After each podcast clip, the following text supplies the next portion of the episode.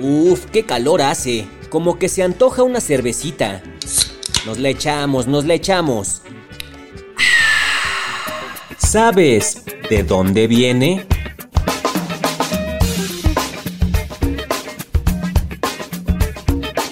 La cerveza. ¿De dónde viene? Viajemos a la antigüedad. El origen de la cerveza se remonta a más de 3.000 años. En la antigua Sumeria se preparaba pan de cebada que se fermentaba en tinas de agua. El resultado era una bebida muy popular entre los habitantes.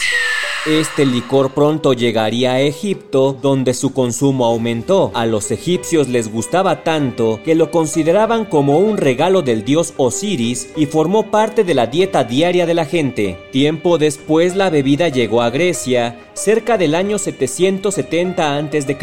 Ahí se le llamó situm o vino de cebada y replicaron la misma receta de los egipcios. Pero a pesar de que la bebida era consumida en varias regiones del mundo antiguo, en el Imperio Romano era considerada una bebida de bárbaros.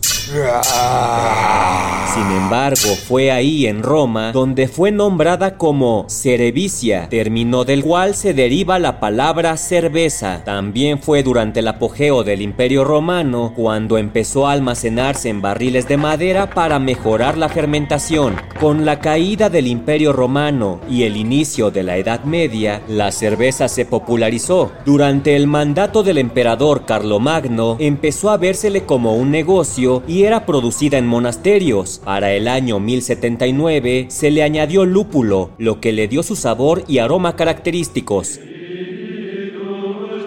Fue en ese tiempo que la abadía benedictina Weinstefan abrió sus puertas en Alemania en el año 725 después de Cristo y para el 1056 comenzó a fabricar cerveza y actualmente lo sigue haciendo, por lo que es considerada la cervecera activa más antigua del mundo.